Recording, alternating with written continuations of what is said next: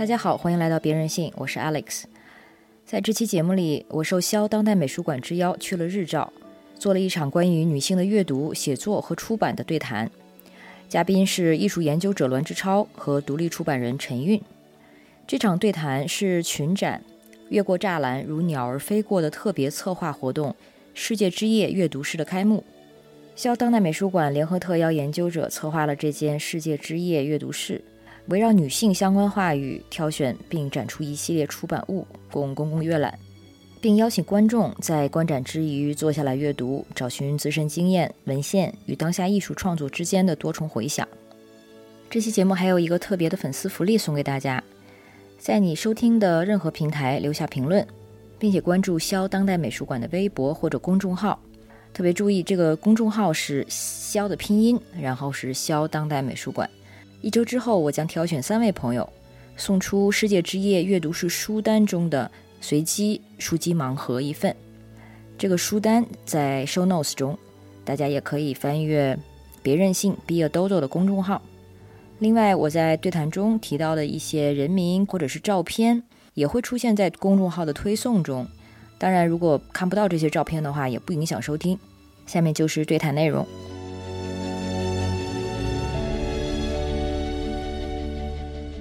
欢迎来到肖当代美术馆的世界之夜阅读室。今天我们邀请了研究者栾志超和独立出版人陈韵，给大家带来这场开幕的对谈。还有一位这个肖当代的工作人员是美术馆的媒体与内容总管王紫薇。他等一下会关于这个整个的策划，还有这场对谈的来由，给大家做更多的介绍。首先还是想更详细的介绍一下两位嘉宾。呃，栾志超呢是世界之夜阅读室的策划人，他长期从事中国当代艺术的研究、写作、翻译和出版工作，编撰了多本艺术家及机构空间出版物，曾任啊艺术世界的资深编辑。组织策划了多个研究性专题，目前就职于 OCAT 研究中心，负责图书文献工作。请志超跟大家先打个招呼吧。Hello，大家好，我是志超，然后我策划这次这个世界之夜的阅读室。好的，第二位嘉宾是陈韵，大家好。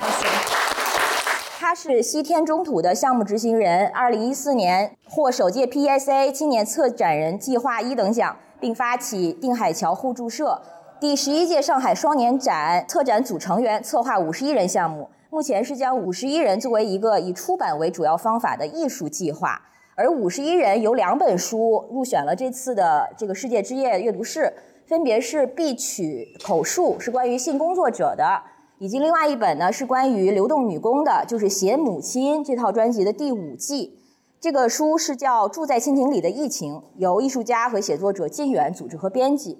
啊，所以大家等一下在探索这个阅读室的时候，千万不要错过。我非常期待两位的分享，但是我们深入进入今天的专题之前，还是想请这个啊王子薇，就是当乔当代的媒体和内容主管，先跟大家介绍一下阅读室的概况，以及这个阅读室就整个这个美术馆中间的一个构成，还有这个对谈的来由。因为王子薇他其实是传局的人，行吧？谢谢 Alex 的介绍。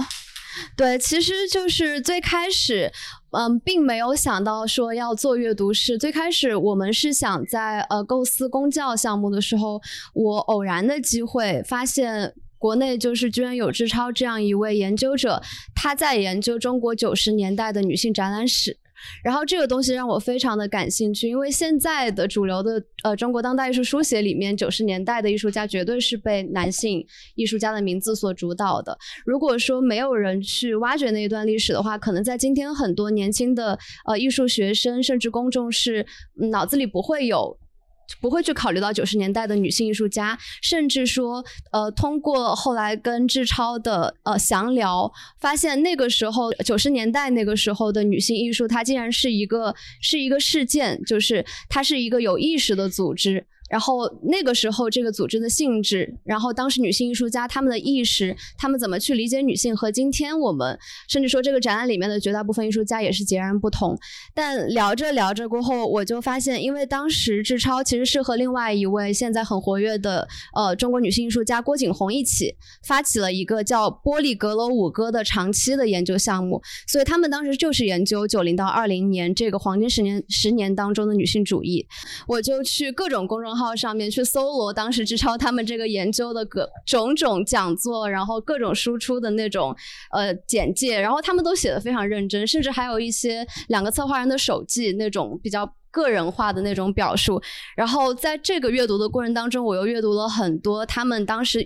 援引到的、提及到的一些其他的呃跟女性相关的出版物，然后读着读着，我就越来越发觉，好像女性主义可能不是一种研究的对象物。我觉得在这个过程当中，它的生命力是绝对超越一个学科，甚至超越一个就我们现在在后后结构主义当中常常提到的所谓视角，就是说好像有些时候我们可以以女性主义的视角看待这个事情，但我们。我们好像也可以很理性的切换到另外一个，比如说阶级的视角或者社会学视角。但是我在这样的阅读过程当中，我发现其实不是这样的。呃，所以我就是在这个时刻产生了，那不如就做一个阅读室，然后把志超在做这个研究当中影响了他、滋养了他、形成他的观点立场和看法的这些出版物，再经过他的挑选，然后呈现给这次展览的观众，也是作为我们这一次展览嗯所探讨的话题的一个很好的。更有在地性的一个补充，然后所以这也是为什么我会觉得这个阅读是它是兼具公共性，也给个体之间的这种私密对话留下了机会。因为女性的话题它一定不仅仅是关于女性这一个性别本身。然后我们去看这些，如果待会儿去看这些书目，也会发现它延伸到了非常多的社会领域，然后非常多关于主体性的问题。但同时，这个阅读室的出版物也并不是希望能够在仅仅三十多本书之间就包罗完所有关于女性。的话题和讨论，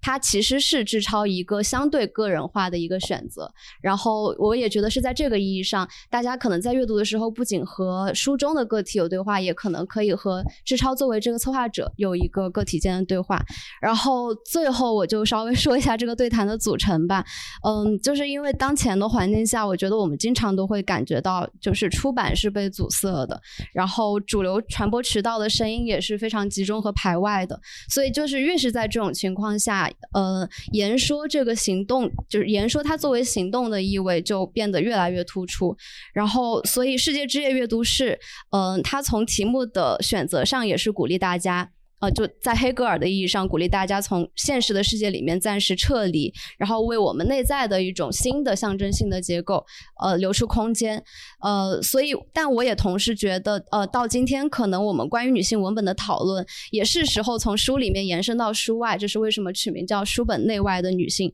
是时候去讨论围绕这件事情而工作的人，而不仅仅是书当中的女性。所以这次我邀请了陈韵，因为。就从去年跟他做了一个长访谈过后，了解他是一个绝对是一个行动者，然后也是一个用出版来促成书写和记录的人。然后又邀请 Alex，因为我觉得他作为媒体人，其实是把自己视作一个倡议者。然后女性主义的言说对他而言是要去积极的洞察，并且去抢占某一种公共的话语场的。然后志超呢，就更像是一个研究者、梳理者，他的工作是。需要被人发掘、等待回音的，所以我觉得他们三个是构成了一个围绕女性书写和文本流通这样工作的一个就小的新从。就他们三个的位置各不相同，所以我觉得可能呃放在一起来讨论这件事情会有更多的反应。嗯，然后最后我就想说，我觉得我们今天的对谈也应该可以看到不同的嘉宾，他们作为一个独立的女性，呃，他们这种明显的。差异化的这种个体性，因为我在就是这一次攒这个局，然后策划这个阅读室的过程当中，非常明显的感觉到个体的特征也是始终不可能从呃女性主义这个实践当中所割离的，然后这是它最有生命力的所在。对，所以然后这就是关于这个阅读室为什么会出现的这一个前因后果的介绍，然后接下来就交给 Alex。谢谢紫薇。对，刚才紫薇提到之前那个志超的项目，就是给 OCAT 做的，我们等一下也会稍微详聊。而且我很好奇是有什么样的问题是你从当时那个项目延续到这个阅读室的。接着这个紫薇的介绍，我其实想就这个阅读室的呃物理和这个空间属性问一下志超作为策划人，因为这个问题它其实和陈韵创办的这个定海桥互互助社它有一个映照吧，遥相的呼应，因为。陈韵在这个定海桥期间，经常强调说，定海桥互助社它不是一个空间，它是一个社，所以很强调中间这个人组成的这个成分。啊，那大家可能在相关的推送中也能察觉到，至少主办方可能对于这个阅读室的定位，它其实不仅是一个空间，它是一个情境。可以说是一个由这个物理存在的书本或者是阅读文本搭建出来的情境。然后呢，在推送中你会看到，啊，主办方想邀请读者进入一些主体的叙事、思考和行动的情境，在此。阅读并非读者与书本知识之间的主客体运动，而是在有限的时空中遇到来自其他时空的思考者和行动者。重要的也并非他说了什么，而是我由此可以做些什么。所以想问一下志超，你为何决定以这个阅读室这样的一个空间概念作为这个活动的载体？然后世界之夜这样的一个主题概念又是怎么形成的？嗯，对，就像刚才紫薇说的，其实我们一开始其实是想做一个和女性出版物相关的一个讲座或者是对谈。那其实一开始是一个非常保守的想法，对。然后后来紫薇就她就有了这么一个计划，说要在展厅里面做这么一间阅读室。然后我当时听了之后，我就觉得它是一个特别好的想法，因为它可以形成一个展览当中，呃，展厅和这个呃。阅读室空间，或者说图像和文本的一个呼应，对，所以我就自己就特别愿意和紫薇以及肖当代的其他的工作人员，以及这一次展览的这个空间设计师以及平面设计师，我们一起去完成这么一个工作。因为就是就我自己而言，我始终都认为，就是图像和文本，就是对于我们作为一个个体而言，它是一个我们去认知外面的这个客观世界，或者说去观察这个世界特别重要的两套呃。象征性的符号系统，我们必须要通过这两套符号系统去去表达我们自己。对，那有这么一个阅读室的空间，它嵌在这个展厅的空间，然后展览当中的图像可以和我们这个阅读室的文本可以形成一个遥远的呼应，或者说一个互文性的关系。对，那其次的话，是我个人觉得就是这种。个人的这种言语的表达，个人的这种文字的书写，我觉得是我们去，呃，作为一个个体，我们去跟他人，去和外部的这个现实，去和外部的这个世界建立一种联系的特别重要的一个途径。那我们在观展的过程当中，进入到阅读室的这么一个空间里，然后我们或许可以在休息的同时，和我们同行的人。或者说，恰好在我们身边的人，是不是可以有一个交流？然后同时，我们又可以坐下来去阅读和这个展览主题相关的这么一些呃文本。然后，我觉得这个时候就可以和书写这些文本的这些书写主体，可以建立起来一种抽象层面的，或者说形而上层面的想象性的一种交流。对我觉得这个可能对我而言是一个非常美好的一个观展的一个经验，或者说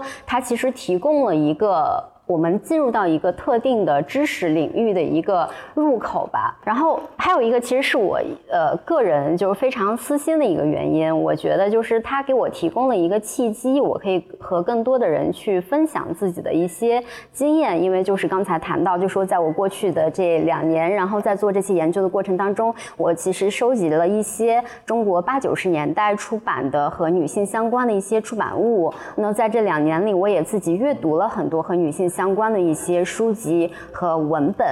对，然后很多书其实对于过去这两年我自己的生活或者说我的生命经验而言是非常重要的。那我觉得这个阅读室它恰好提供了这么一个契机，我可以和更多的人去分享我自己的这一部分阅读经验，或者说非常肉身的一些生命经验。对，所以我觉得就是最最终就有了我们现在就是能够看到的这么一个在现场的一个阅读室。当我坐下来去具体的去构思这间阅读室它应该是什么样子的时候，紫薇就跟我分享了这个空间的一些平面图以及它整体的一个模样，然后它就非常具体体的出现在了我的面前。我就发现它有一面是整个是落地的玻璃窗，然后外面的自然光可以打进来，然后它另外一面墙是有开着一个大的窗户，是可以和展厅相相通连的。对，然后它虽然是一个非常开放的区域，但是它同时又有一些非常私密的角落。我当时看到那个模样的时候，我就已经能够非常具体的，就是我作为一个普通的阅读者，我已经能够非常具体的去想象我自己坐在这样一个空间当中，然后我是以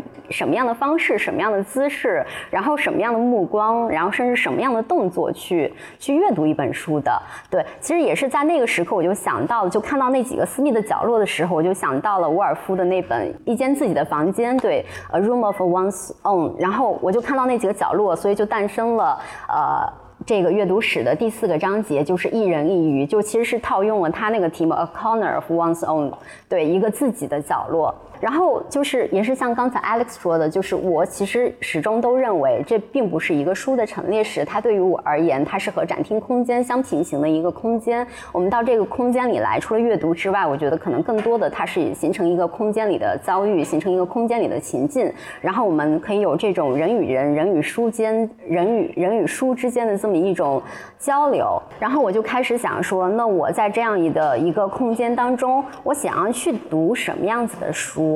我觉得这个问题可能跟我们步入到一个展厅的空间当中，我想要去看到什么样子的作品，它是相同的一个问题。那作品它是有它自己的，呃，有它自己的媒介，有它自己的色彩，有它自己的这个明暗对比。那我想书它其实是相同的一个物品，然后它有它自己的装帧，它有它自己的设计，它有它自己的排版，它有它自己的一个体谅，对。然后其次，对于我而言，文字它是有它自己的一个节奏和韵律的。对，我觉得我到这样一个空间里来，我我所期待的是一个什么样子的阅读经验？我觉得这个阅读经验肯定跟我作为一个顾客步入到一个书店里面去买书、去去书店里面看书的阅读经验肯定是不一样的。我觉得它也跟我作为一个研究者进入到一个图书馆当中去期待那种阅读经验也是不一样的。那我在这个空间当中，我到底期待的是一个什么样子的阅读经验？它可能更多的是提供了一些路径，提供了一些线索，然后可以。吸引吸引我，然后进入到这个知识的领域当中去。读者进来，他可能能找到自己打动自己的那本书，或者说找找到打动自己的那个作为书写的那个主体。对，所以他整件的构思其实是这样子的。然后最后我就拿着这些书，然后。对它进行了一个简单的分类，根据这个空间，然后在第一个部分就是呃拨开铁幕的部分。就为什么用铁幕这个词？Behind the curtain，铁幕这个词，它其实是在冷战时期的一个隐喻，它隐喻的是我们这种呃看不见的意识形态上的对人与人之间、对国与国之间的一个区隔。所以第一个部分，大家一进去可能看到就是第一本书就是桑塔格的床呃床上的爱丽丝。那我为什么会把这这这本书放在入口的地方，是因为这本书它是以第一人称的方式讲述了一个女性，然后她内心的这种挣扎、内心的这种犹豫、内心的这种苦痛。我觉得我们必须要首先走进这种。另外一个人他者的痛苦当中去共情他这样一种痛苦，我们才会去思考造成他这种痛苦的具体的社会的情境是什么，文化的结构是什么？对，然后整个的第一部分，它就是会从一个比较宏观的层面，包括《亲爱的安吉维拉》这本写给女性的一个一个整体的解构父权的书，然后呃性别打劫，它在某种程度上就是作者他在前言的部分说是写给男性的一个。一个呃关于父权结构的一个解释的书，然后包括后面的诺克林的女性权利与艺术，然后以及如何抑制女性写作，这些都是从宏观的层面上去谈这个父权的这样一套机制，它是如何建立起来的，那它又是如何渗透到我们具体的生活的情境当中、个体的生活当中去，然后以及包括这样一些公共。比如说艺术，然后文学这样一些公共的领域当中去的，然后以及这样一些。这样一些渗透，它是又如何内化到我们自身？我们自身又去服从这样一种逻辑的？然后，那这样一种区隔，就这样一种二元的父权的逻辑，我觉得它可能最重要的一点，就是在我们的妇，就是全世界的妇女运动或者说女性运动没有开展之前，它特别重要的一点就是它把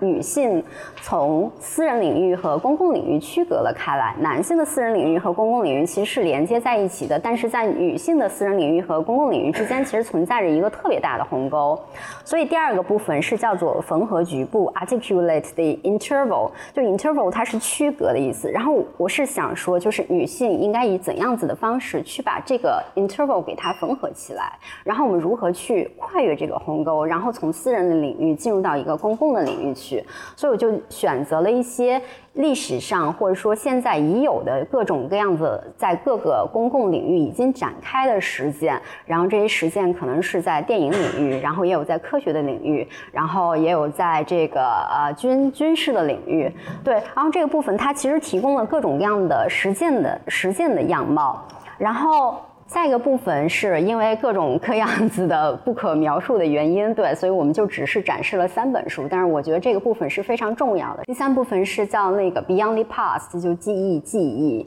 对，记忆第一个记忆其实是动词。对我是想说，我们如何把。过往的记忆，或者说过去的东西、历史的东西，给它记忆下来、书写下来。觉得每个人肯定都有这样子的切身经验，就是我们从小学习历史，然后或者说我们听到的各种各样的历史的人物，其实都是男性。对，女性似乎在整个的人类历史当中是缺席的。但是我们显然知道，这这是一个不可能的事情。就女性作为另一半人口是绝对存在的，但为什么这样子的叙述是是没有的？那我觉得这一部分它是提供了特别好的，就像刚才谈到第二部分，第二部分它可能是提供的一种在社会的公共领域如何去展开这样子的一个实践，然后我们再把它书写出来。那第三个部分，我觉得它提供了一个女性眼中的历史，然后女性眼中的战争的模样，然后以及最重要的就是女性应该以何种方式、怎样子的语言去把这样子的历史、这样子的记忆给它书写下来。然后最后一个部分是一人一语，我觉得这个部分可能是跟我自己的切身经验最相关的部分。然后这个部分其实我觉得也是非常轻松的一个部分，因为其中大多数书我其实都是在通勤的路上，然后或者说是等等候的时间里面去读完的。他们是提供了另外一种书写的方式吧，就是我们要以怎样子的怎样子的语言、怎样子的情绪，然后去把这样一些非常个体的、非常切身的、非常肉肉身的一些经验给他写。书写下来，我觉得这个是在整个的这样一个书写史上，可能可能很少有这样子的一些样板可以供我们参考。但是他们，我觉得在某种程度上给我们提供了这么一种一种参考。所以我们在里面可以看到，比如说末代女矿工的故事，然后性工作者的故事，然后也有包括呃，比如说巴黎评巴黎评论的这个女性作家访谈，然后这样一些非常个体的作家，然后他们是如何去思考自己的写创作，然后自己的人自己的人。人生生活和创作这两条道路是如何结合在一起的？所以我觉得这个部分就是它是在这个最最私密的这个角落。我是觉得，呃，我是希望能够产生这样一种，呃，作为一个读者，作为一个观众，然后作为一个个体，他能够和这个非常具体的这个书写的主体能够进行一个一对一的非常私密的对话。那我就就着他刚才说到了一点，就是关于这个阅读空间。其实这个说到我们这个对谈呢。主办方也考虑过做线上，因为大家也知道现在的环境，做线下真的很不容易啊。但是考虑到它这个项目的这样一个空间的概念，我们三个人处在这样的一个物理空间，它其实是很有必要的。所以呢，我也想到一个可以说是有点辩证的一种一组关系，就是我们在阅读的时候，我们对这个自己所在的阅读空间其实是很敏感的，而且你的感知是非常直观的。但另一方面呢，阅读本身它其实就是为了带领我们。超脱我们物理所在，然后去做一些漫游或者一些漂流。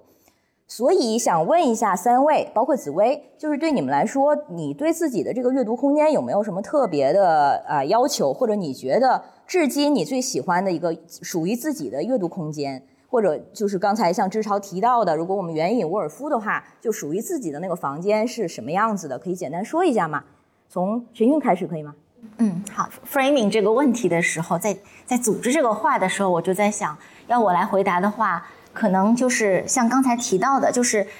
自己的房间是非常奢侈的。至少对我这样一个有两个小孩的，就上有老下有小的一个所谓的女性文化工作者，然后具体又是做什么的呢？又很难说清楚的这样一个人来讲，在家里面，其实即便在家里，你也可能会有一些时刻，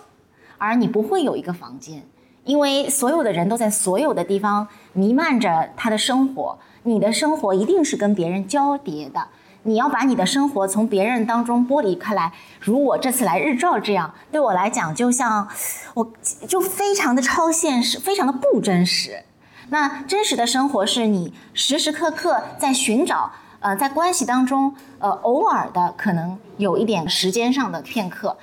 在哪儿就。无所谓了，就是空间已经不不求了。就如果有一些时刻是正好匹配到你的那个现有的可能性，就是你阅读的可能性或者一些思考的可能性的话，我觉得就足够了。那这个角落也不要说一个自己的房间，那就是如果说一个自己的角落的话，那个这个角落也是跟一个时机是有关系的。呃，时空一定是在一起的。那我觉得时空之所以时间在前，就是这个机会，这个可能性就是建立在这个。对时机的把握上，那日常生活也是一样，就日常生活所有的琐事和你跟别人交叉的叠加的生命是主导。那你可能自己的那个空间是你呃创造出来的，或者是跳脱出来的那些机会。但是这些机会点点点的，不管是以阅读的方式，还是写作的方式，还是其他的一种创造性的方式，点点点的，它也可以构成一个什么？对，所以这就是我觉得可能可以跟大家分享的我的个体的经验。可以理解成你说的就是时时间上的呃时刻，对应的是空间上的角落吗？可能是这样子，对，先要有这个时刻，然后。才可能有一个角落，对，嗯，志超呢？我我觉得就是我的阅读其实是分为两个部分，一个部分就是它可能比较偏一些叙事性、故事性的部分，然后另外一部分书它是比较这种偏偏偏系统性的、偏理论性的一些东西。那这两个其实我会选择不同的地方。然后这种偏叙事性的东西，就像我刚才说的，我可能更多的时候是在通勤的路上，或者说是在等候的时候，然后把这一部分读完的。但我觉得这个时候就是，比如说在通勤的路上，我其实是在暴露在一个公众的目光。光下的。对，就是我们都知道，比如说你站在地铁上，然后身后是必然有人是时刻准备着要去看你的手机，看你手里的这个显显视频的。对，当然我无法就是去判断他们究竟有没有看，但是我自己内心会有一个想法，就是我此刻是，以及我此刻在读的书是暴露在一个公众的场合下的。那其实我有时候会去猜测说，那身边的这么一些人，他们在看到这样一个阅读物的时候，他在想什么，以及这个阅读物是不是会引起他的一个。一个兴趣，然后他会不会去？找相关的资料，然后把这本书找出来，然后自己去读。对我是想让他有兴趣的是吗？我当然是想让他有兴趣，对，因为我觉得书做出来就是给人读的，对。然后包括我们现在讲话就是要给人听的，就我觉得这个交流、这个互换的过程，对于人与人来说是非常重要。就我们社会是整个建基在这个基础之上的。对我是希望就是自己的这么一些在公众场合的阅读，能够能够把这个东西蔓延到更多的地方、更多的人的手中。中去吧，对。然后另外一部分就是我肯定还是会选择就在家里非常安静的一个地方，对。然后家里肯定是有我最舒适的角落，然后我可以去去读这一部分它比较偏系统性的、偏理论性的书。然后我脑子里面可能会有一个有一个有一个思考的一个一个氛围吧。但是我，你比如说，因为我家里只有我自己和一只猫嘛，然后其实我读到那种非常精彩的段落的时候，非常缺少一个可以 分享的对象，对我不能跟猫讲，然后我就只能只能用手机拍下来，或者说是用。读的用，因为我非常喜欢去读出来，用用朗读的方式，或者说是用打字的方式去分享给身边我觉得和我一样对这段文字感兴趣，或者说他跟我一样会产生同样的这种非常非常激动的情绪的人。对，我觉得如果身边比如说有这么一个人，然后有另外一个主体，然后能够跟我进行这种即时的分享的话，我觉得他在某种程度上应该是可以提高这个。我觉得不能说提高读书的效率，我觉得可以增加这个读书的这个厚度吧。就是你对他的整个的认知的一个维度的增加，对，所以共读它其实是挺特别的一种实践。是，紫薇呢？我其实很早知道伍尔夫的那个一个人自己的房间，但我说句实话，我从我个体来说，没有说特别能够共鸣。然后我反而是非常喜欢在公共场合读书的人。我在家里也会故意要坐在大家都在看电视的那个客厅，然后在那边。虽然我有自己的书房，但是我不愿意去。然后我觉得还有一个原因，可能是小时候不知道是。是老师还是家长？谁反正传了一个，说毛泽东以前 会搬着一个小板凳坐在街头，故意在那边读书。我不知道大家有没有听过这个梗，但是就是当他被作为一个模范的对象放在那里，就是会无意识的影响说，哦，好像在一个公开的场合能够专注是还蛮厉害的。后来就养成这种。嗯，我会觉得我的注意力专注在书里面，还蛮需要一个外界是很吵闹，然后我才能去形成屏障的这个过程。这个屏障对我来说比较重要。如果说我一个人在一个房间，我反而思维就会弥散，或者说我读一行字，我就会很快的，呃，分散到很多很多联想里面，会导致我的阅读速度变得很慢。所以我是比较喜欢在公共场合来阅读。很有意思，这一点大家都很不一样。那我说回陈韵。因为我一开始很简单的提到陈韵是定海桥互助社的创始人，然后还有现在是做五十一人这个艺术项目。这个艺术项目呢，它的两本书在这个阅读室里，一本是关于性工作者的必取口述。第二一本是关于呃流动女工的，它是写母亲这个系列的第五季，叫《住在亲情里的疫情》。然后陈玉到现在的工作很多都是有意识的在关注所谓的基层普通人，而且会介入或者是去塑造一些他们的生活和其他一些人的生活，像可能我们这样的生活去发生互相看见的这样的一个机会。呃，那我想。请问陈韵，作为女性的这个身份和你现在坚持在做的出版，就是你至今的这种工作和实践的经验，都有什么样的互相的作用力呢？就是我为大家比较可视化的带来了一些我在定海桥的工作的时期啊，二零我是二零一五年发起，然后我一直工作到二零一八年，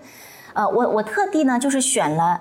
呃一天。就是呃，因为大家知道手机有自动的网网上备份的这个功能，所以呢，我就是回到了二零一六年三月二十六号那一天。当然，这一天在今天来看很遥远，这是这是六年六年半前的某一天。然后在上海，现在已经拆迁了，但是当时还没有拆迁的一个杨浦区的工人的一个社区里面，这条路叫定海港路，它叫路，但是它非常非常的窄。嗯，它是可能是上海最窄的道路之一，它两边搭建的都是私房，然后我们在那边租了一个呃三层楼的私房，啊，它是在一百年前由苏北到上海的移民工，他们划着船，呃，来本地日本的纺织厂工作的那种女工，以及他们的家属，慢慢的在那边自建的房屋，所以它非常的有机，也非常的生动。刚才因为提到了一个问题，就是说，呃，所谓基层。和我之间的关系，我觉得首先，我觉得是通过定海桥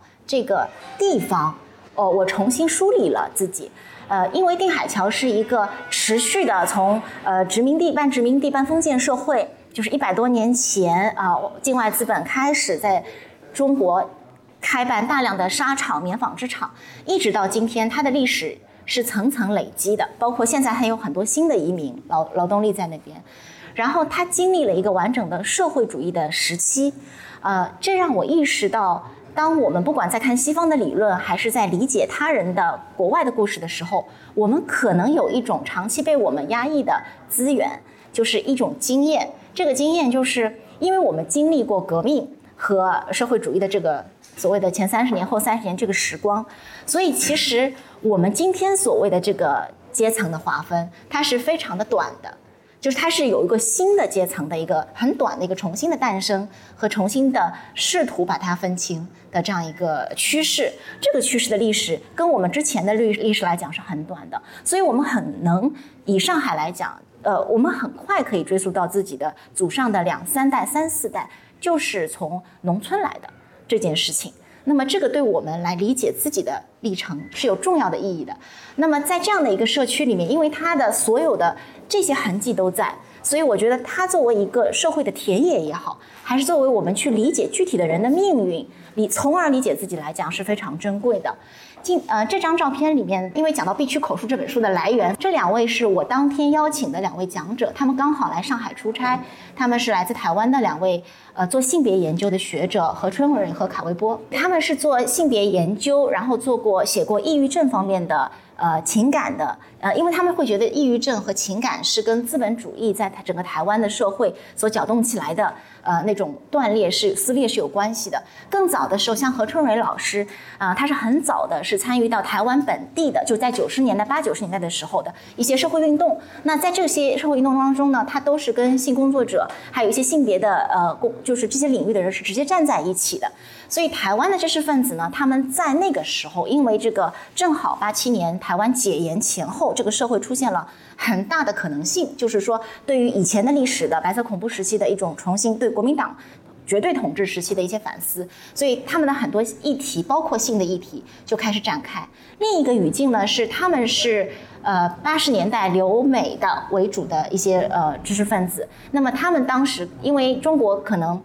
呃，七八十年代中国还很难留学嘛，主流。但是那个时候他们就已经接触到西方，尤其是以美国为主的那些思想，那么就是包括女性呃性别的议题的那些思想，所以他们是在那个体系里面成长起来的知识分子。那么当时我请他们来做讲座的时候，他们就要穿过这条所有的讲者都要穿过的路，这就是上海很典型的马路菜场。就它两边其实所有的摊贩都不合法，因为这些建筑本身它其实严格意义上来讲它不是商用，可是它是历史的一个决定，它并不是工商局可以决定的。这条路作为一个马路菜场和市集，已经有七八十年的历史了，所以这历史无法就是它有一个历史的正正当性和人的刚性的一个需求，而且它很便宜。它靠近一个水路的一个通道，所以它一直是整个杨浦这边买到很便宜又新鲜的各种农产品的一个马路菜场。当然现在也拆迁了。他们来到这个市集以后，他们就非常的激动。虽然说这个跟他们的学术没有关系，但他们认识到了一个上海的一种层面，就它不是那个你认为的什么国际大都市的那个那种，呃那种上海，而是一个上海的基础。就是它的基础基础性的民间的自下而上的那个机制，然后呢，它再走到了我们的这个巷子，这就是定海港路，它就这么这么窄，因为它的私房的搭建使得它当中已经其实只能两三个人并排通过了，嗯，这就是它的这个呃讲座的环境和里面。那那天里面就是就其实就是这样做，其实你坐的也并不舒服，嗯，这个三层楼的房子一每层楼大概是十五到二十个平米，但是你会觉得非常的亲切。啊，但是同样的这个空间，这是在同一个时期。他在不做讲座的时候，我们做了一个晚托班。嗯，因为当时上海就是开始出来，呃，小孩放学之后，很多商业的晚托班去帮你做作业啊什么的，就是交给老师去帮你做作业，因为家长没有时间或者精力来帮你完成课业之余的这些事情，所以我们也带了两三个小朋友做晚托班。所以他这个同一个地方啊，其实它有复合型的可能性，然后它又跟家庭。就是他想组成了一个临时家庭，我们有二十几个人组成了一个晚托班的辅导小组，大家都没有什么带小学生的经验，但是大家是通过这些小朋友和他的互动，了解现今的一个教育的体制在小学的一二年级是如何作用于家庭内部，因为家长的焦虑是导致他们把孩子送到我们这里来的一个原因。然后我们还开跟家长一起讨论这个教育的问题。其实这些很多九零后他们都没有结婚，没有孩子。但是这不妨碍我们去理解家庭这样一个很基本的社会单元，呃，同时这个空间里面还可以做放映。啊，这是来自牙买加的几个纪录片导演他们做的放映，然后我们有个厨房可以做甜点，来自云南的少数民族的呃，就是非遗的传承人还可以在这里做音乐演出，就都是在这个十五二十平米的这样一个私房里面。那必须口述就诞生于卡维波和何春润两位老师来的那次讲座。那天必区也来了，但是没有人认识他。可是他做了非常简单的一些发言。当时我记得他的发言和现场其他的听众，就是年轻人的发言，形成了很大的反差。他没有直接的反驳任何人的看法，但是每次当他讲的时候，你就会觉得其他人的反应都有点抽象。呃，就是你平常如果没有他在场，你不会觉得你可以接受讲座是这样的。但他当他在，他从跟你的身体接触、目光接触，虽然他一点都不美，就像他在那个书里讲的，他甚至其实是在性工作者者者里面属于很劣势的，就是因为不美，所以他才想了更多，是因为这个原因。当时呢，我们就让他给给我们做了两次的呃关于性骚扰的工作坊，可是那两次工作坊很失败。原因是他每次要讲一些话的时候都被打断。后来我发现，因为他其实是做呃一对一的治疗的，呃，包括你的你你有什么性方面的困惑啊什么，他其实是一对一为主的。所以我觉得可能工作坊这种有多人参加的这个活动，对他来讲，表现表达来讲是不不太合适，交流也不太有会有障碍。所以我对他私下做了两次的采访，第一次是有另外两位年轻人陪伴。在一个公共场合，第二次是我去他当时的家租的一个公寓，同时也是他接待，呃，他当时已经有点改行做性教练了，这样的一个一个地方，粉红色的，就是非常有他个性的意志的一个内部空间。然后我把两次讲稿请啊冯俊华，就是广州的一个朋友做了整理，变成了一个可能两万字不到的一个书。这个就是我们当时做这个新书发布的活动，就是我们其实是为了。要做一个活动，从而做了一本书。这个活动是选择在三月八号，二零一七年的三月八号，是在一个就有钢管的，就有钢管舞的一个上海的地下酒吧。我们在里面做了这个新书的发布，而且，呃，必区当时很明确跟我说他是不会来的，就他不来参加这个新书发布。那么我们就围绕着这本书进行了很多讨论，而且我很吃惊的是那天来的兴致勃勃来的主要是男性。然后我我跟他们聊完之后，他们还聊个不停，而且他们有非常多的争论，围绕着 B 区他所写是否为本意，或者是否真的是如我们愿意听到的那样的意思，以及它的价值，有很多非常截然相反的意见。男性啊，男性之间的意见。那 B 区他看过。他自己是认同是他自己的，这也很吊诡。就是当时关于这本书，他第一人称，所以他改了一个化名。原来在我发布这个活动的时候，我觉得他还是可以用他的那个那个化名，也不是真名，但是在花名对。但是后来他说还是不要，我觉得可能因为他当时还在上海，可能有一些顾虑。另外就是我觉得他对于被他整理出来的话，他有陌生感。对我来讲。我看到这个文字，我觉得就是他说的声音都在我耳边，因为确实是他跟我讲的第一人称的自述。可是他反复的跟我表达了，他觉得不太对，他觉得他不是这个意思。因为黄莹莹有拿他做一个案例，很久以后他还拿出黄莹莹的书跟我说：“你看，这是他写的。”我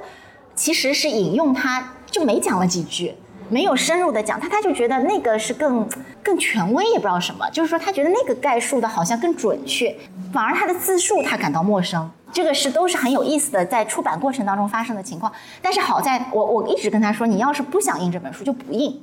这个都可以，就是我没有绝对一定要做成这件事情的，这个事情可以以别的方式发生。但他纠结了来来回回，最后还是说可以。那我说，如果你有具体不满意的地方，你可以改，可是他也没有改。就是一个另一种新的形式，让他产生了一种距离，好像不够保真了。哎，对他自己觉得自己的话让自己觉得陌生，但我真的觉得这是他的原话。我快速的插播一下，刚才提到的黄莹莹，就是哎潘绥铭教授的大弟子，呃，是现在人大就人民大学性别研究所的负责人。然后，如果大家这两天有关注这个某明星的。呃，某事件的话，可能会在微博上注意到很多潘绥铭教授当年做的关于红灯区的研究。对，这个是必区口述当时的那个版本，然后封面是当时第一次跟我一起深度访谈时候的一位呃艺术家他画的插画，有点像是个美杜莎的头，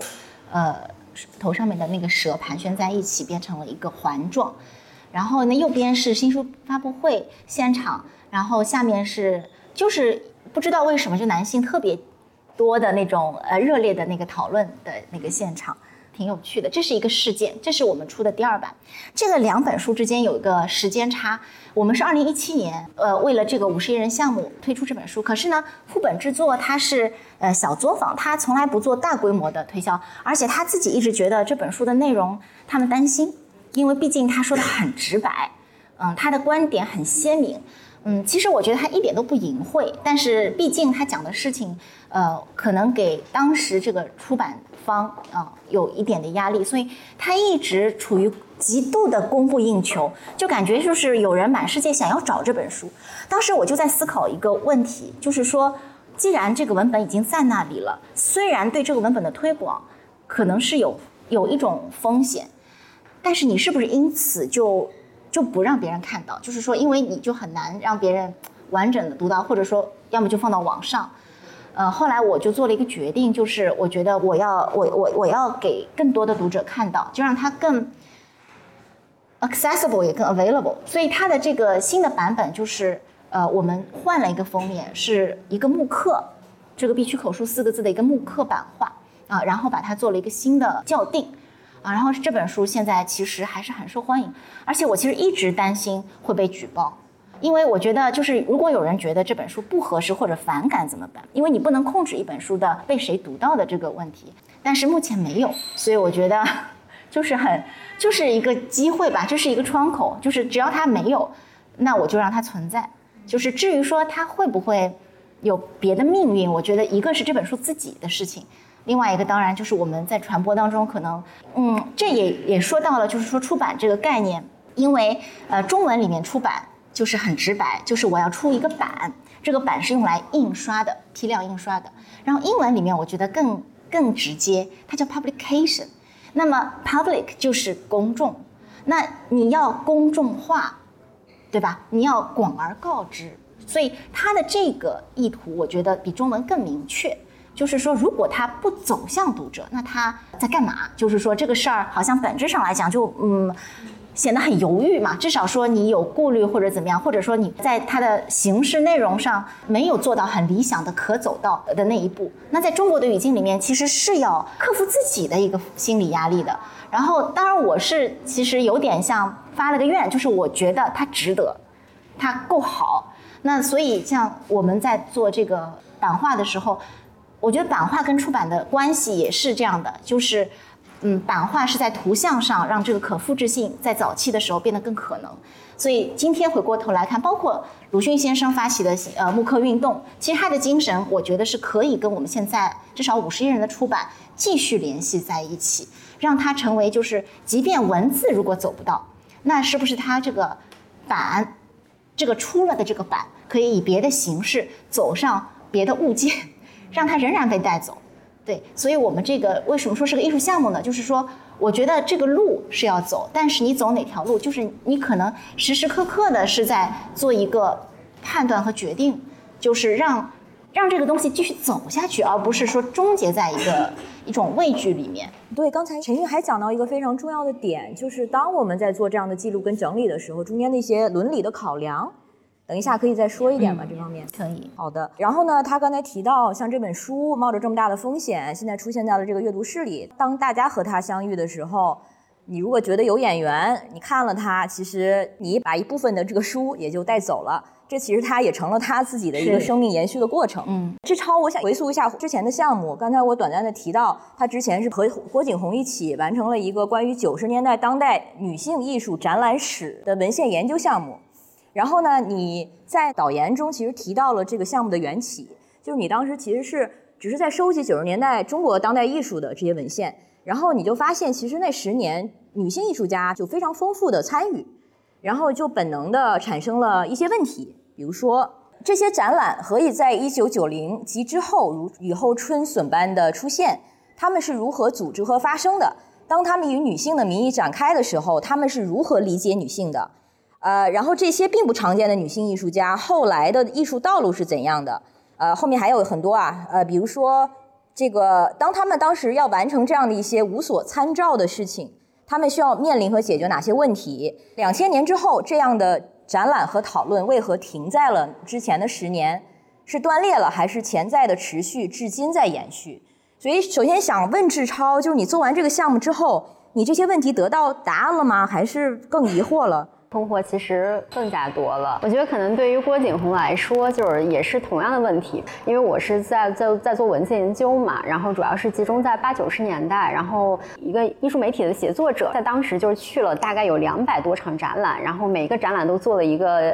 类似于就是通报或新闻式的一个报道。对，然后他记录两百多个展览，然后我就把那本书就是从头翻到尾，它叫《九十年代的艺术现场》嘛，然后从头翻到尾，然后我发现我的天呐，就是这么多我。我们并不知道的，我们后来都听不到他们名字的女性艺术家，然后有这么多围绕女性艺术家展开的这种，不管是个展还是群展，特别是在九五年，就是在北京召开了那个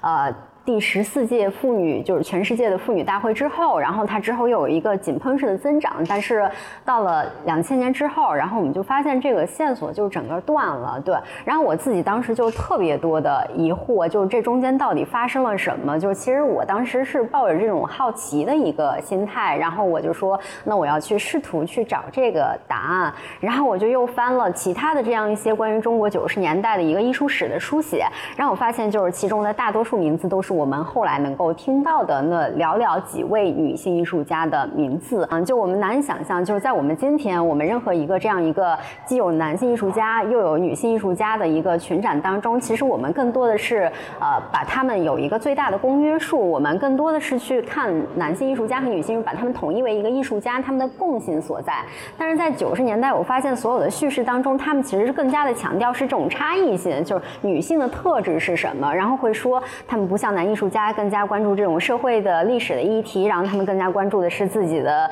呃这种身体的经验呀，然后养儿育女的一些就是作为母职的一些一些经验。对，这个是他们当时就是特别关注这些东西。对，所以我就在看这些东西的过程当中，我发现就是其实他并没有给我提供。我一开始的那个好奇，我想知道那个答案，就为什么这个事件在九十年代持续了这么久之后，然后在两千年之后断了。当然，就是两千年之后，整个的中国的艺术机制是发生了整个的一个变化。然后包括两千年我们加入了世贸组织，对，然后它整个的这个全球化的一个同质化的现象其实非常严重的。然后艺术市场在那之后，整个艺术机制就在中国就建立起来了，对，它是有这么一个大的背景的。但是我仍然觉得就是。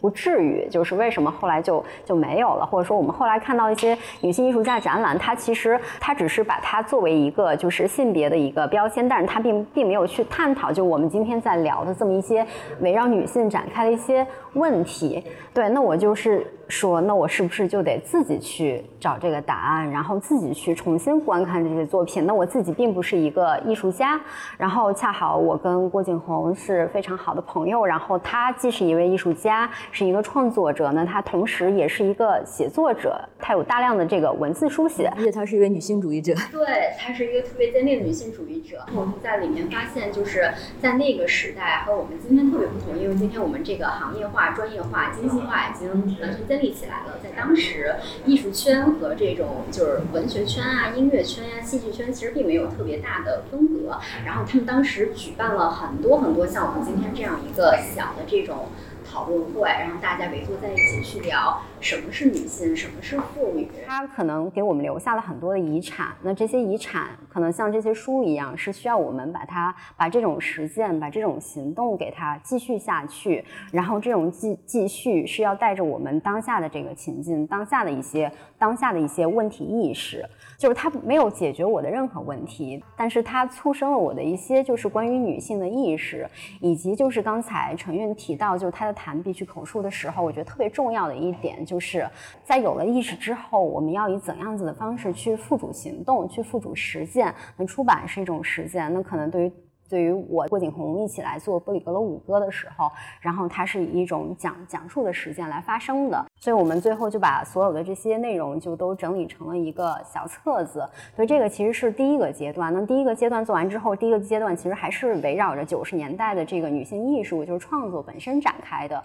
但是我更加关注的是，就是包括我们今天再去作为一个艺术行业的工作者，然后我们去谈女性的时候，我们为什么要去谈女性？对这样一种社会社会意识，这样一种问题意识是从哪里来的？那我们的工作方法要发生一些什么样的改变？然后我就回想到九十年代，然后他的情况跟我们现在是完全不一样的，他有这样一种方法上的共享，或者说是方法上的一个呼应，我就在。呃，第二年，然后就又邀请了一些在文学领域，然后在这个美术史的领域，然后还有包括在电影行业工作、在戏剧行业工作的这样一些女性的工作者，然后他们去分享他们在当下这样一个。整个的社会的情境下，文化的语境下，然后他们是怎么去理解？就不管是女性作为创作者，或者说怎么去把女性问题作为自己的研究的课题去去解决它的。对，所以整个路线是这样子。然后它它是有解决一些问题，但是同样的也有其他的问题又不断的滋生出来。但是就是问题的滋生，我觉得它和行动和实践是相似的，就是。一些行动你你做了，然后其实会有更多的行动诞生出来，对，然后包括就是和紫薇一起来做这个女性阅读史，我觉得这都是顺着整个的这个线索然后做出来的，它就是并没有停留在一个意识的层面，然后它最终都是要落实到一个行动上去，所以这也是为什么就我刚才在聊到的时候就特别强调，比如说。呃，第二个板块里面，然后他们有各个在各个公共领域的这样一些实践的方式，然后包括我特别强调，就是这都是一些书写的实践。对我觉得这些是我们就是就不能仅仅是有一个一个性别的意识，就最终这个意识必须要转化成在一个具体的社会情境面对一个具体问题的一个行动力、一个能动性。我觉得这可能是最重要的。对。我非常同意，就是别人信我这个播客，它的那个呃口号是从性别角度看一切，所以他们刚才其实给了一些例子，就是你如何从性别角度可以去介入，比如说出版或者是艺术或者是研究等等。那说回我们这个出版行业，或者说做独立出版，你们都和这个行业有很大的交集。像陈韵是做独立出版人，志超呢也用自己的方式参与很多文本的流传啊，或者是传播。那对你们来说，所谓独立出版啊，对于女性来说有什么独特的意义呢？呃，我记得有一段时间，艺术界喜欢提到一个词叫独立空间。我当时在想，独立空间，呃，你当你说这个词的时候，你想说什么？而不只是说你拿这个词来说明什么。那其实我觉得，如果没有一个呃实践的一个方法论作为一个基础的话呢，其实不管你讲独立出版还是讲独立空间，其实都没有在说同一件事情啊。比如说，我们以经济来讲啊，一个独立空间是不是就是说这个呃这个钱，就是说房租也好，或者说这个物业也好，或者这样的一个地方啊，它的经济属性必须是独立的。啊，那么什么叫一个经济属性是独立的呢？或者说它的策划是独立的？那什么叫这个策划是独立的呢？所以这个时候你就会在想，那这个独立到底想干嘛？就是它为什么要区别于所谓不独立的？那不独立的是指主流吗？那那主流就一定是呃不独立的、依附性的，或者说跟资本权利有关系的嘛？其实我觉得这个只有在具体做的时候才能判断，而且只有你也在自己做的时候，你才看得清楚别人在做什么。嗯，因为其实碰到的一些问题是，呃，类似的，因为是在同一个语境、同一个场域和社会社会环境里工作。如果说是出版的话，那你当然就碰到的环节是一样，跟嗯出版社是一样的，选题，然后你要去跟作者谈，然后你去跟作者沟通。虽然很多出出版社它可能绕开、跳过了更快速的工业化的一些方法，可能它跳过了一些环节，但大致来讲，你都是要。做这些工作还有印刷，然后考虑成本，然后考虑是为什么做。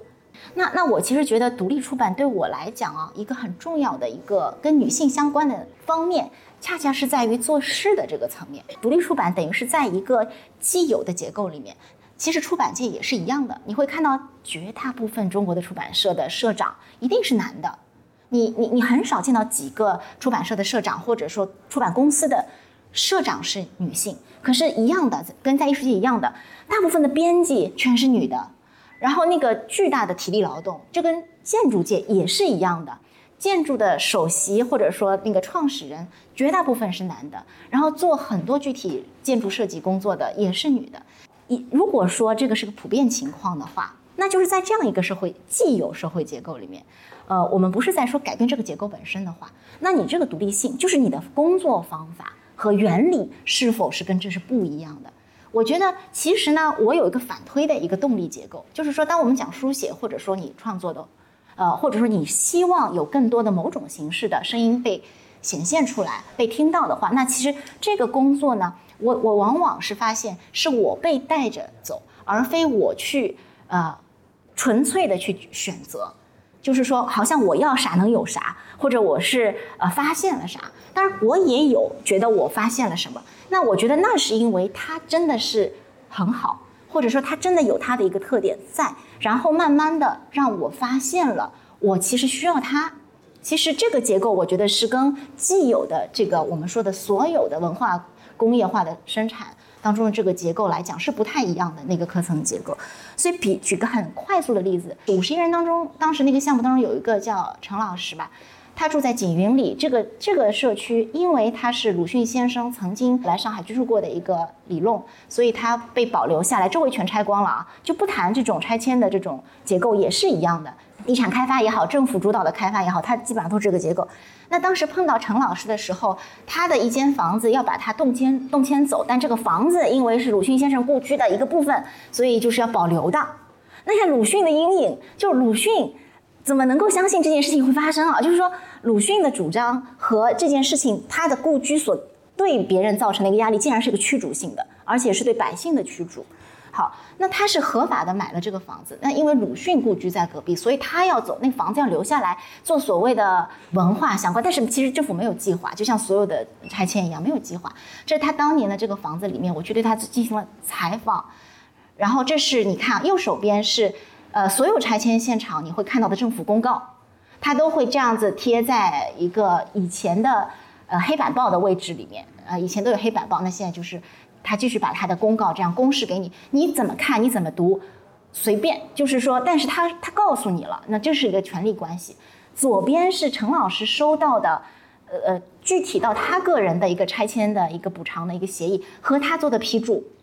你可以看到他的批注恫吓威胁，你看到吗？他把这些这个话的对他来讲的意味，他都写在上面。这是他那天给我看的，这是二零一六年的八月份。我那我说我们做什么？他说我要把鲁迅先生《狂人日记》在一九八零年代文革后赵延年先生的那个《狂人日记》。放大到我的墙上，我想知道我的墙的外面这个部位，我能对他动手吗？就是说我能够把鲁迅先生的、赵延年先生的版画画在呃放大到那个这个里面吗？也就是说，他想知道说，如果政府要做所谓文化，那我一个个人，我有做文化的能力吗？我可以表达我做文化的这个可能性吗？所以这个就是我们把赵延年，这是他选的四张版画，这这个主意也是他的。所以我是很震撼了，就是说，他本来是我想动员的一个对象，但肯定是他大大的调动了我的积极性来帮助他完成这件事情。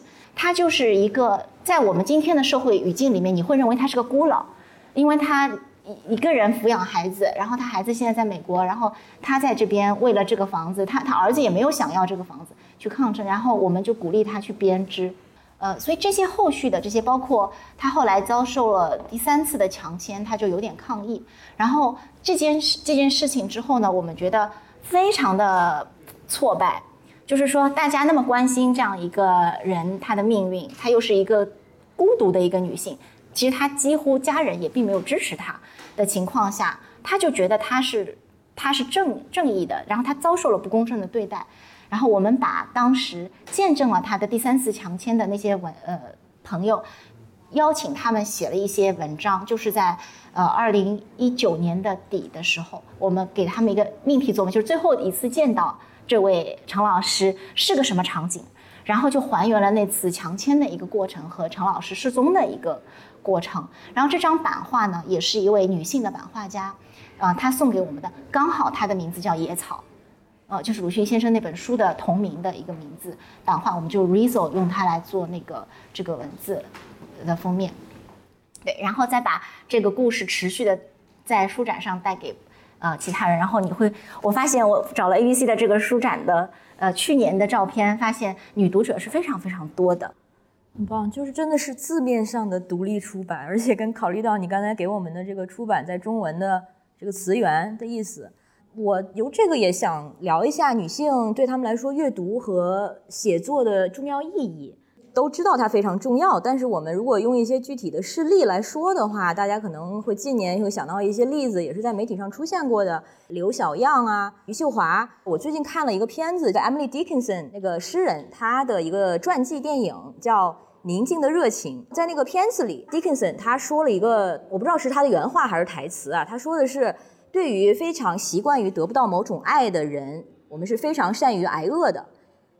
然后这句话当时对我的触动，因为我就想到了在那不久刚看到，当时是是在上海还是哪儿打工的一位死于热射病的一个老人，六十岁的一个老太太。然后她呢，其实已经当天打完工已经非常不舒服了，而且她是加班。然后回到家之后呢，要睡觉之前还吐了一下。她儿子说：“你要不要去医院？”她说：“没事儿，睡一觉就好。”当时我就觉得，我们这个人要低化到什么程度？可能对于很多人来说，像这种呃苦难或者这种伤痛都已经是人生底色。但是可能我们经常就会忘记的是，不应该是这样子。应该人生底色是有自由的、有尊严的。但是生活在某种情境下的人，很容易就忘记这件事儿，因为你不忘记也不行，否则你会更痛苦。如果你带那种敏感去生活的话，所以呢，当女性可能重新写作和言说的时候，你当然就拿回了某种尊严和这个自由。但是同时呢，你也同时需要重新感觉到恶。或者你重新感觉到那个痛苦的感觉，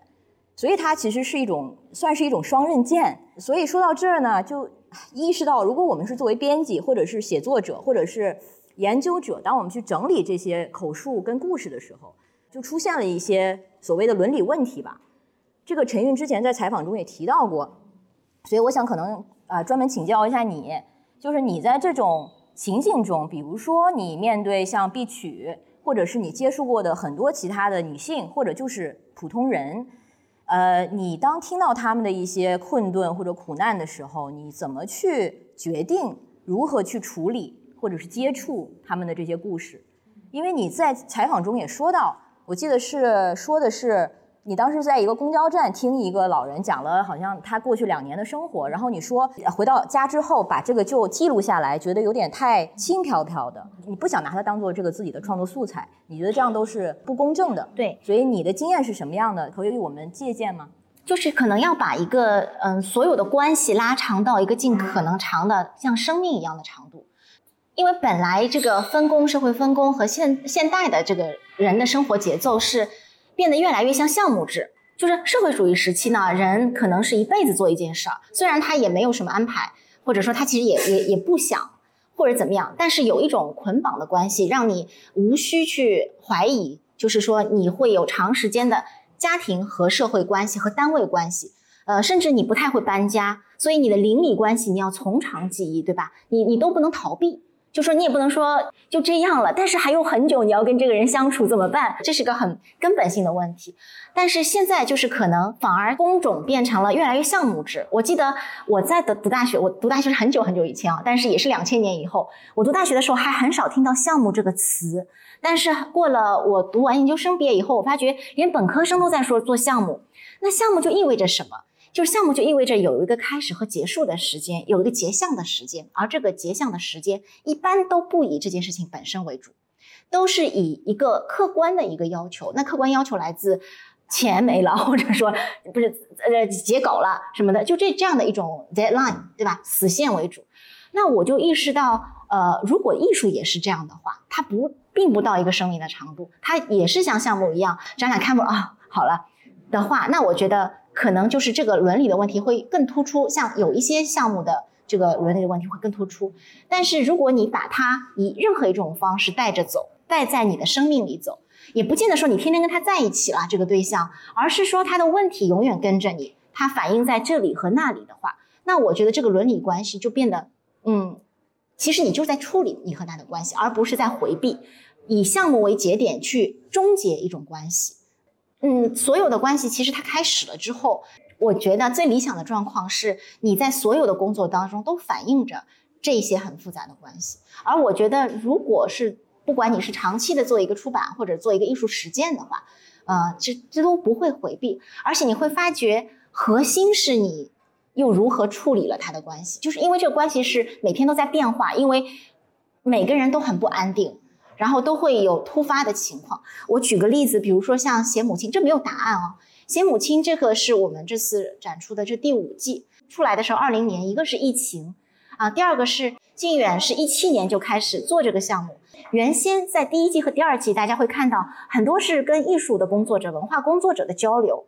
啊，他们讲到自己原生家庭的很多状况。很明显的是，到了第五季的时候，它变成了一种自述，但是这个自述也不是。天然就会在那里的。当你开始写作的时候呢，也不表示说你直面了自己的人生，也不一定的。因为你关于如何写作这件事情，我们从小有一套教育的方法嘛，就是说最后可能他们可能会有一个很光明的结尾，呃，和一种呃对自己的生生命的一种呃开脱的方式，其实是很有可能他的。论述会是这样的，然后你看了以后，你可能比别人写了他还生气，说你竟然自己也是这么认为之类的啊，就包括语言措辞结构，其实都是在靳远跟他们的很多互动当中，再去让他们不断的重新的回顾，才能够有的一个结果。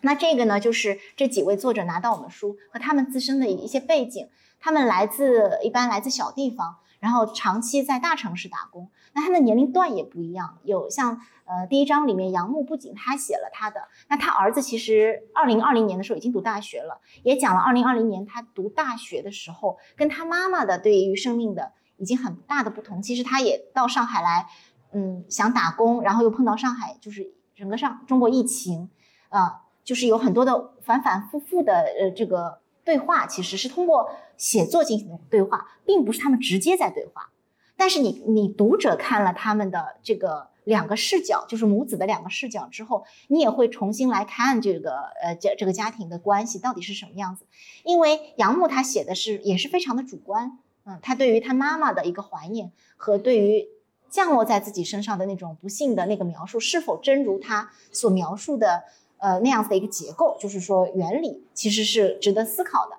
然后其他的人也都是，包括他们的绘画也是在嗯靖远的邀请下沟通下面做的一些绘画。那其中有一位像呃弘历，嗯，他当时二零二零年查出癌症，本来他也是一个很积极的呃写作者，然后跟靖远也是认识，但是二零二零年他就碰到疫情当中，又得知自己患乳腺癌，于是呢他就写了很多的日记。然后我们把这个日记也收录到了这本书里面，写的非常的生动。而且你看这个书的时候，你会以为他是很乐观，因为他在日记里面表现出了一种很多的自嘲和幽默在这个里面。虽然他在一个其实对自己很不利的一个语境，又是农村的医表医保，然后又是这样的病患，又是碰到疫情，嗯，工作也不太顺利。但是事实上，我知道的就是后来弘历对于呃跟靖远其实有一点，因为。出版了之后，其实又又有点人生的不顺利。其实，其实这个关系也并不是一定会很好，就是不一定你出了这个书就增进了呃感情。就这个是一个长期的反复的过程，它不会说有一个一劳永逸的一个结果，它也没有终点，除非生命结束。就是所有的这些关系和这些可再去交往的，还值得交往的这些关系和。你带着他走的时候，其实他都构成了你的新的生命的一个部分，当下的一个部分。就是至少他们两个的关系不是只是编辑和作者这样的关系，不是，不是，他很多的纠纠缠在这个里面，包括这个治疗的费用啊什么的。所以他其实最后你也很难说金源这个是个艺术家，那艺术家也是个人。那你人和人之间有一些很复很很多层面的一种互动嘛？其实，嗯，有很多可能是表现不在这个呃出版物里面。但是我觉得这个出版物的好处是，它一定程度上凝结在了一个时间点，它成为了一个档案，然后你可以继续再出嘛。如果说你之后有了一种新的可能性，然后可以再去跟以前的呃出版物再进行对话和回应。是，还是回到不是项目就结束了？是是是，一定是这样。那我也想到，像还是刚才那个问题，就是我们当面对一些无论是。看来的还是听来的，目击的别人的苦难的时候，能做些什么，或者是应该做些什么？那如果是一个，比如说普通人，就是他们可能不会选择听了一个故事之后去记录或者研究，比如说志超可能更多的是用研究的方法或者研究他的那个历史。如果说没有这些方案或者是出口的话，一个普通人应该怎么面对这些故事呢？或者更具体的说，就拿这个阅读室举例，因为我们刚才说到说阅读室是一个希望你们你和其他的这个女性相遇的地方。那么大家在阅读室中，如果和另外的女性相遇了之后，应该做什么或者怎么做？就是假设如果在座有人问你们这个问题的话，你们会怎么回答？嗯，我觉得其实这个问题就是，呃，就反而可以回答，就是你刚才提出那个问题，就阅读和写作的对于女性而言的重要重要性。对，然后我刚才听到你这个问题的时候，我反而在想说阅读和写作之间的一个关系。我回溯一下，就是我在做这个构思这个阅览史的过程当中，我可能会觉得，就是阅读它可以作为一个开始，包括我自己的一个阅读经验，我觉得阅读它是一个建构你这样一个意识的过程。你以前没有意识到的东西，然后你后来。来就意识到了，然后同时你也在阅读当中，然后发现了各种各样的实践的或者说行动的一个方式。但是我在做完之后，我又在想，那我为什么这么去强调书写？我觉得可能就是因为我觉得，就是首先肯定是书写在前，阅读在后的。有了书写，才会有阅读。那我们最终能够被人看到的那个部分，是被书写下来的部分。那这个时候就是。作为一个女性去书写的重要性就在这个时候体体现出来了。如果你不去书写，那根本就不会有人知道，就是她作为一个。它永远都不可能成为一个物质性的存在，它都不永远都不可能成为集体记忆的一个部分。那在那个最后一个部分，它其实是有这样一些呃受害者的这样这样一个描述文本的，就从一个受害女性受害者的一个角度。然后我就想到，就是为什么这样一个受害者的描述是重要的？就是受害者的这样一个写作为什么是重要的？是因为就是我我觉得在我们的思维思维当中，我们很多时候会把这个加害者和这个受害者是完。完全把他们放在天秤的两端，一个只能加害，一个只能受害。一个加害者他是具有百分百的能动性，然后那个受害者好像是一个百分之零的一个能动性，它毫无能动性。但其实，在我们看了这样一些受害者的描述之后，我们会发现他们是有能动性的，只不过这样子的能动性在怎样子的一个具体的语境当中，比如是在两性的这样一个相处的语境当中，这样子的能动性是如何在意识层面、在行动层面是被剥夺了的。对我们只有通过去看他们这样一些讲述，我们才会看到这其中的这样一种复杂性，而不是简简单单的把他们就是作为一个两极，然后把它划分开来。对，所以女性书写自己，它就是能动性了。对，嗯，还有一个想问的就是，因为大家可能都注意到，所谓女性话题这些年在这个呃社会层面，貌似有一定程度的井喷。它至少看起来，就比如说研讨啊，或者是甚至出版啊，都变得更多了啊。但是我个人是对这种现象就是觉得不太得劲儿，因为总觉得。可能很多实践或者很多行为，它浮于表面，出于各种各样的限制原因，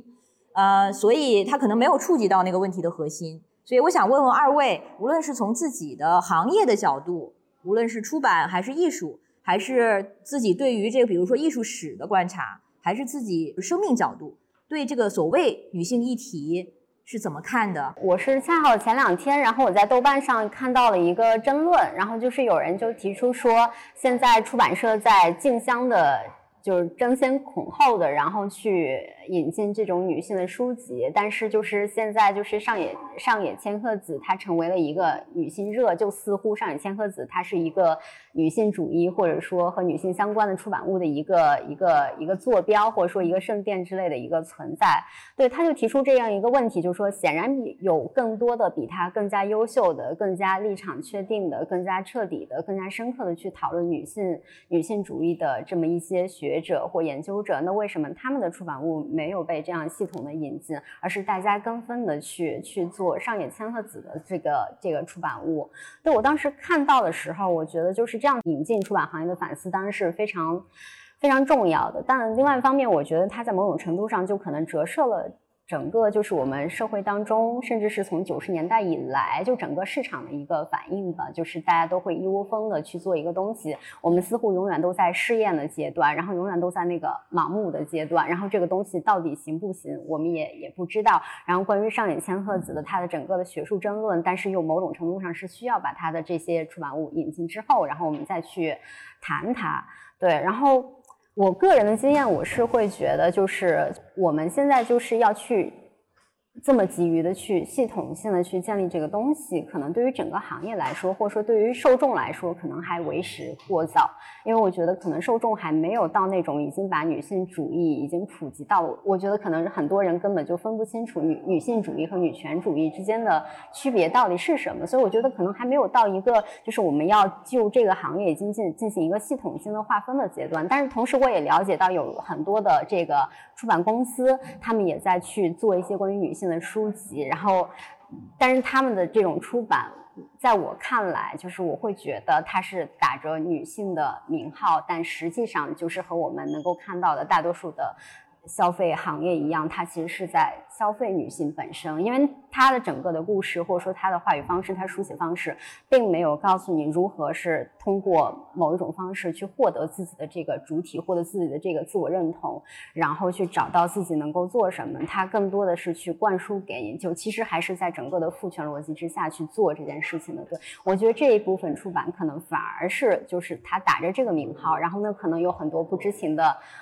读者就去看了这样子的书，如果他没有一个一个一个整体的一个知识的背景结构的话，那他可能会缺乏一种对这个东西的一个判断力，那他可能是反而对一个女性读者是是有伤害的。所以大家可能跟阅读的关系不是一个单向的，就是吸收嘛，我就是买了我输进脑子里就可以了，它需要是一个双向的，然后辩证的去读它和批判它。我其实最近刚刚做了一期节目，它也是基于一本书，然后那本书是八十年代八。八一年出的，它是写于七十年代，然后是关于女性主义，美国的女性主义，所以你要考虑到这些时代的条件，还有这个社会的那个语境，很多东西你不能照搬到我们现在的这个现状中。陈韵对这一点有补充吗？呃，我觉得致力于一个更平等的一个社会，或者更公允的一个更有正义的性的一个结构的社会的出版物啊，其实它不一定是，比如说是女性主义，或者是。女性作者，或者说这个女性作者也不一定要直接在写女性主义的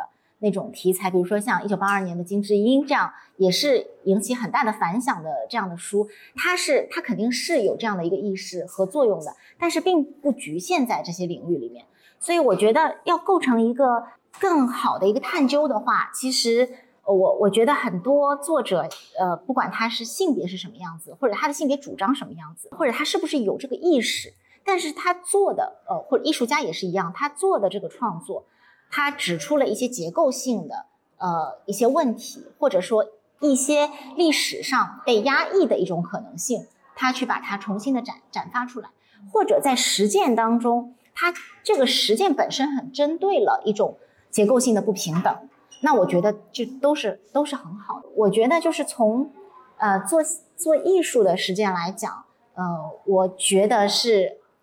不是以一个理论为先行的。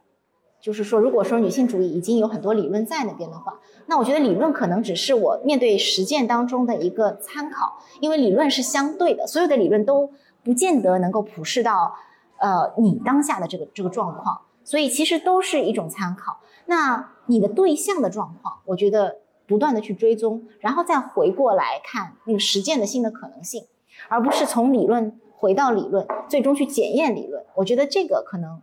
嗯，对我来讲，在实际上是更可行的。哦，那我就恰好可以接上，就是程韵刚才就说到这个，然后呃，然后我就想起来，就是我之前就是去走访这位陶永白，他在八九十年代，然后就活跃在中国艺术批评的这个领域，然后最早的做了这个民民国时期中国女油画家的这样一个艺术史的研究。对，然后我当时和他聊到的时候，他就就是他特别的坦诚，他特别坦诚的就跟我说说。我根本就不知道女性、妇女、女人、女孩之间的区别是什么，在他看来都是女的。然后，在他读了呃当时《中国妇女报》的这个主编雨燕，当时在八九八九年，反正八十年代底的时候，然后他出了一本书叫《女性人类学》，对，薄薄的一本小册子。他是读了那本书之后，就是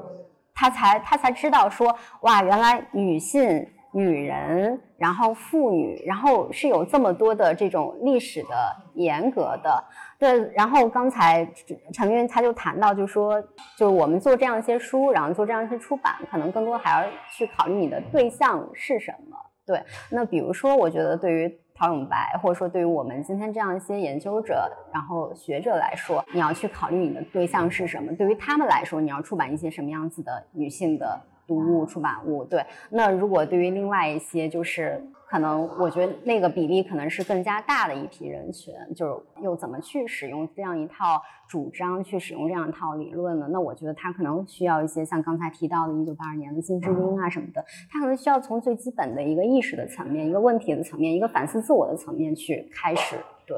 最后呢，想请两位说一下最近在忙的事情，然后跟女性相关，或者是自己有意识当做行动的。一些项目，今年除了继续做这个九十年代女性艺术展览史的一个走访之外，然后就呃有两本书，如果一切顺利的话，预计会在明年出版。然后第一本是桑塔格的这个《滚石》杂志给他做的一个全访谈录。然后另外一本是我目前还正在翻译当中的，可能预计会在明年是生活读书新知三联出版社出版这本书。他是其实是一个传记作家写的，他是非常有名的一个传记作家。那他是从这个母职的角度，从一个创作者的角度，然后他囊括了大概十来位的这个女性的艺术家和女性的呃作家，去看他们的整个的这个人生道路，然后和整个的全社会的针对女性的这么一些啊措。施，不管是生育上的，比如说避孕的措施，然后一种生育的方式，然后以及包括就是养育的这种照护上的一些福利，然后整个这个社会变迁，然后这些女性的创作者是如何协调自己这么一个社会身份、社会角色和自己在家庭领域这么一个作为母亲的角色，也就是她母职之间的这样一种矛盾的吧？嗯，这两本可能预计会在会在明年的上半年和下半年分别出来，嗯。如果说直接跟女性议题相关的话，就期待着明年或许。但是我们这种就是不是说，呃，一定有个时间节点，因为大家都是业余的合作方式。有一本是关于呃墨西哥的一个社群，但它是一个左翼的甚至可能有人会认为比较极端的左翼的，但其实是一个比较成功的社社群，叫扎巴蒂斯塔。他们是常年做在丛林里面做自我组织的，跟原住民在一起的那个生活的那个组织。他们有一些跟女性相关的呃宣言。我们有一位译者，他正好有机缘跟这个组织建立了直接的联系。他们在访问荷兰的时候，他正好在那边跟他们做了一些沟通和接待的工作，所以他想，他主动提出他想要翻译其中的一些女性相关的文本，然后我们可能会会把它编辑翻译成为一本书。它其实所有的这些文本都网上是有的，是西班牙语和英，呃，至少西班牙语是全在网上，然后英文版很多也是在网上的。所以其实我们跟他们沟通呢，不是问他们，不只是问他们要版权，其实他们是。其实是欢迎所有人去翻译的，更是希望跟他们建立一个联系，就是我们想做这个书，然后也希望他们参与到，如果可能的话，参与到对这个中文版的一个结构性的一个，比如说加一个前言，或者是有一些对话的工作当中来。嗯，所以这个会是一个挺有趣的文本，因为它不在，它像是一个单独的一个社会实实践和实验，但是它已经有几十年的历史了。但是它主要为大家所知的呢，是它的呃共产主义的那个部分和跟资本主义斗争的那个部分。但是往往在这种斗争里面，女性是会扮演扮演一个，有时候往往呃很多革命历史经验表明，女性 扮演了一个不是被被压抑就是被压迫的或者是次要的一个角色。所以恰恰是这样的一种斗争型的组织，它经它是如何积累自己的女性的经验。和呃，发出他们女性的一个主张的，我觉得这个我我自己也是很期待它能够问世的。嗯，是的，是我们也有这样的历史了。但是就回到志超说的，这些历史已经不见了。但是如果大家感兴趣的话，可以去查一下唐琼英这个人，看看他当时做了些什么。那大家还有什么补充吗？有没有刚才没有说到的？在我让大家问问题之前，嗯，我觉得我可以补一下那个世界之夜的名字是怎么来的。对，哦，好的，好的。对，就是世界之夜阅读室。对对对，因为这个可能是我最终就是刚才一直在说那个，就是整个的构思是怎么开始的。然后其实世界之夜这个名字是最后才来的。然后这个名字是怎么来呢？是我就开始回溯，就是我自己把自己的这么一个阅读经验呈现出来。那我最终想想要抵达的一个地方是什么？然后。我就开始想自己的这阅读过程当中获得了一些什么，就其实也是我们刚才聊的这些问题。然后，首先我肯定获得了女性的意识，但是我觉得更加重要的是，可能是我找到了一个更加。呃，完整的完整的自己，就其实就是找到了那个主体的东西。那这个时候我就想到了世界之夜这个隐喻，对它作为一个概念，在哲学领域，比如说黑格尔、齐泽克他们都谈到，但是具体在哲学领域是怎么去具体的论述的，我我读的就没有那么的仔细。但是它当时就作为一个隐喻，就出现在了我的脑海当中。然后我觉得它可以作为一个隐喻，去隐喻女性本身所具有的这种潜能，就是我们在不断的这样一个。踌躇当中，然后在不断的这样一个回撤折返的过程当中，但是仍然在坚持不懈的去寻找那个自我的认同，去构建那个具有能动性的自我。对，然后我觉得世界之夜它可能就是隐喻女性的潜能吧，然后它同时就也是呼应，就是我们的展这个阅读室的空间当中，从一开始就决定要放进去一件作品，就是这 Trust Women，对，就字面意思就是相信女性。我自己当时就也在开始思考，说要相信女性呢？相信什么是相信这么一种性别吗？然后生理的性别随着科学和医疗技术的发展，它本身是可以改变的。那社会和文化构建出起来的这样一种性别，它更加是一种变动的，始终都会被改变的一个东西。对，所以我觉得可能就相信女性，对于我而言，可能要去相信那些，呃。就被刻板印象化的，甚至是被我们去鄙弃的一些女性所谓的女性特质，就比如说我们在教育男性的时候，肯定会鄙夷一个娘娘腔的男性。那娘娘腔指代的是什么？可能就指代是他过于脆弱，他总是流泪，然后他容易妥协，然后他容易受伤。但我觉得在我们今天这么一个。国与国之间，种族与种族之间，阶层与阶层之间，然后人与人之间越来越区隔化、越来越陌生化的一个当下，然后去表达自己的脆弱，然后去书写自己的脆弱，然后去去去说明自己的弱势，然后甚至去向外去寻求这么一种帮助，反而是非常重要的一点，因为只有你去表达自己的脆弱的时候，你才能去共情他人的这种脆弱。你只有去寻求他人的帮助的时候，才才会在他人寻求帮助的时候伸出你的援手。对，所以我觉得可能就是最后最后的这个，我最终想抵达的是这样一个地方，就是我们个体是怎样在这么一个反思整个这样一个社我们已知的这样一个父权的社会结构的基础上，如何。构建自己的这个个体的内心与外部的这整个社会框架之间的一个关系，然后在这个关系当中去不断的去 negotiate，然后不断的去重新建立那个自我，然后找到那个有能动性的自己，就去书写、去阅读。我觉得这个可能是我最后最终想就可能性别就女性是一个开始，但我最终想抵达的那个地方其实是作为作为自己作为主体的自己。对，刚好我没有更好的收尾词。谢谢志超用这个世界之夜的概念收尾。